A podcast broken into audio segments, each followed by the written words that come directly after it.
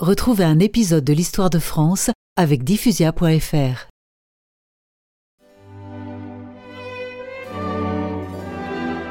Le maréchal Lyotet est mort à presque 80 ans, le 27 juillet 1934. Il a droit à des obsèques nationales, célébrées à Nancy, en présence du président de la République. Le sultan du Maroc est venu s'incliner devant sa dépouille, comme des milliers de Français.